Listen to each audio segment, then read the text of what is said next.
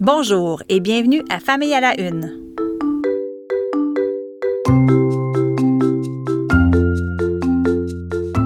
Mon nom est Maude Goyer et voici ce qui a retenu mon attention ces derniers jours dans l'actualité liée à la famille, à la parentalité et aux enfants.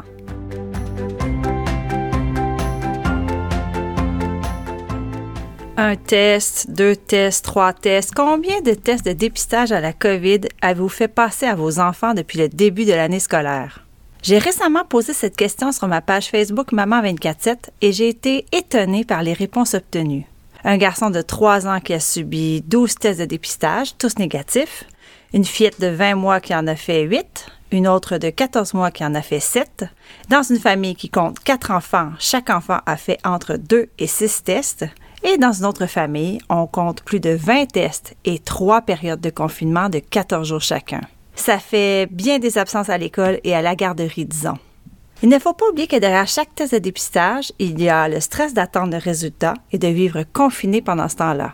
Pour les tout petits, ça veut dire ne pas les envoyer à la garderie et les garder occupés à la maison pendant qu'on essaie de travailler. Et pour les enfants d'âge scolaire, si leur groupe classe n'est pas confiné et qu'ils n'ont pas d'école à distance, ça veut dire faire le lien avec l'enseignant pour avoir accès à du matériel pour qu'ils poursuivent leurs apprentissages. On ne veut certainement pas qu'ils contaminent leurs camarades, mais on aimerait aussi qu'ils ne prennent pas trop de retard à l'école. C'est une balance délicate et difficile. Évaluer les symptômes, prendre la bonne décision et l'assumer on s'entend que le questionnaire d'évaluation à remplir en ligne aide beaucoup, mais il reste des zones d'ombre. Je vous cite un seul exemple, une petite fille qui fait des allergies tous les printemps, toutes les années depuis cinq ans, et qui a le nez qui coule constamment au mois d'avril et de mai. Et là là, pas facile de vivre avec la COVID-19 autour, avec ses variants et ses mutants. Mais je demeure optimiste. Avec la vaccination, on va finir par s'en sortir. En attendant, je tiens à lever mon chapeau à tous les parents qui ont le sens du civisme, qui prennent leurs responsabilités et appliquent leur bon jugement pour faire dépister leurs enfants à temps et les garder à la maison quand ils craignent que l'intrus ne se soit invité sous leur toit.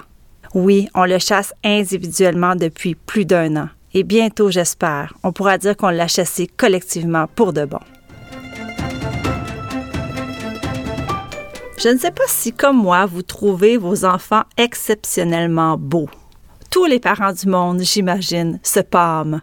On les trouve donc formidables, gentils, extraordinaires et beaux, bien sûr. Est-ce qu'on complimente trop nos enfants? Est-ce que ça se peut, par exemple, qu'on leur dise trop souvent qu'ils sont beaux? J'ai lu un article à ce sujet récemment dans le magazine en ligne VIFA, et effectivement, il vaut mieux faire bien attention à nos remarques et commentaires. Il ne faudrait pas que l'enfant relie sa valeur à son apparence physique. Et pourquoi pas? Eh bien, parce que son estime de soi serait alors liée à ce que les gens pensent, et donc, il serait fragile.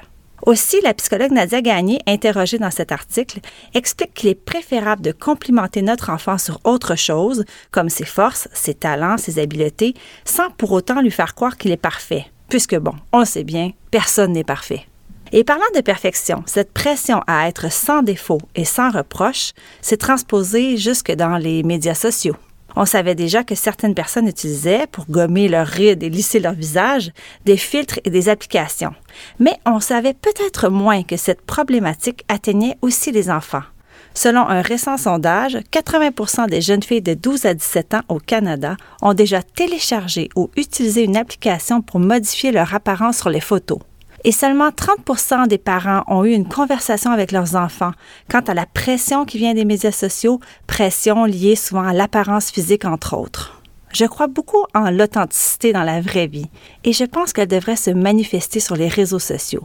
J'aime dire à ma fille de 11 ans, je t'aime telle qu'elle. Parce que je pense que c'est en lui montrant qu'elle peut et qu'elle doit être elle-même en tout temps qu'elle le fera aussi sur les réseaux sociaux. Ni plus, ni moins, juste vrai. Pour terminer, j'avais envie de vous raconter une histoire, une belle histoire qui s'est déroulée le mois passé à Montréal sur le plateau Mont-Royal à l'école Saint-Joseph. Une enseignante de musique de cette école primaire, Nancy Asselin, a appris un matin qu'un homme de 82 ans vivant dans le quartier n'allait pas bien. Isolé à cause de la pandémie, M. Raté avait cessé de s'alimenter depuis trois jours.